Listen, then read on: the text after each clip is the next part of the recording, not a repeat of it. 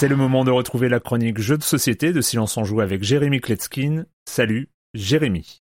Salut Erwan, cette semaine on va parler d'ingénierie sociale. C'est le petit nom qu'on va donner à ces jeux qui comportent de la négociation, du bluff, euh, des petits coups de couteau dans le dos. On reparlait récemment des loups-garous pour une nuit, ben voilà c'est exactement ça, c'est un très bon exemple. Même si non en fait c'est un très mauvais exemple parce que c'est très mainstream et faut savoir passer à autre chose. Erwan, par contre tu as tout à fait raison, ce type de jeu peut rebuter les plus jeunes et les gens qui n'aiment pas mentir en te regardant dans les yeux et ça je peux comprendre. Hein. Le mensonge éhonté, flagrant, bah c'est pas pour tout le monde. Et il y a une sous-catégorie de jeux, ils sont pas nombreux, qui permettent de bluffer juste en poussant des pions ou en posant des cartes. Et c'est le cas de Shaman, le jeu dont on va parler aujourd'hui. Il s'agit d'un jeu à identité cachée. Les joueurs jouent le rôle de chaman qui gardent des portails qui permettent de voyager entre des mondes. Mais parmi ces gentils gardiens se cachent des agents de l'ombre qui veulent empêcher le rituel et foutre la merde. La mécanique du jeu n'est pas très compliquée. Il s'agit d'un jeu de pli. On a des cartes de couleurs énumérotées dans les mains. Les illustrations sont très belles, très artistiques. On n'est pas dans du Uno là. Hein. Le joueur qui pose la première carte impose une couleur et quand tout le monde aura posé la sienne, il y aura un pouvoir qui sera attribué respectivement aux deux joueurs qui auront posé la plus petite et la plus grande valeur. Et là, ce qui est top, c'est qu'on n'a pas le droit de parler de ce qu'on a dans les mains, mais on a le droit de poser ce qu'on veut. Et donc mentir simplement en posant une carte et laisser penser aux autres joueurs qu'on n'avait pas le choix. La suspicion s'installe alors, d'autant plus que les pouvoirs permettent d'éliminer, de révéler ou de changer l'identité de certains joueurs. Donc ça va très très vite. À la fin de chaque round, on va attribuer des points aux agents de l'ombre ou aux chamans qui ont réussi et qui ont survécu. Et on continue jusqu'à temps qu'un des joueurs atteigne les 8 points. En cas d'égalité, on repart pour un tour. Et donc même s'il y a un aspect coopératif entre les tours, il n'y aura en définitive qu'un seul gagnant. Alors attention parce que même si Shaman est innovant, il fonctionne très bien, il est très fun, au début de chaque round, on va perdre les pouvoirs qu'on n'a pas utilisés, on redistribue les rôles et on redistribue toutes les cartes. Moi ça m'a pas trop dérangé, mais c'est pas un jeu dans lequel on peut construire une stratégie au fur et à mesure des rounds. Voilà, je rappelle le nom du jeu, Shamans, S-H-A-M-A-N-S, de 3 à 5 joueurs pour des parties d'environ 40 minutes. L'auteur Cédric Chaboussi, notez que j'aime beaucoup cette illustratrice Maud Chalmel, j'avais déjà chroniqué ici Gobi et euh,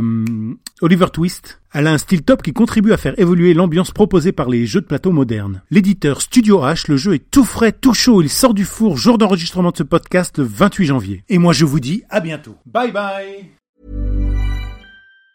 Hi, I'm Daniel, founder of Pretty Litter. Did you know cats tend to hide symptoms of sickness and pain? I learned this the hard way after losing my cat, Gingy. So I created Pretty Litter, a health monitoring litter that helps detect early signs of illness by changing colors, saving you money and potentially your cat's life. Pretty Litter is veterinarian developed, and it's the easiest way to keep tabs on your fur baby's health right at home. Go to prettylitter.com and use code ACAST for 20% off your first order and a free cat toy. Terms and conditions apply. See site for details.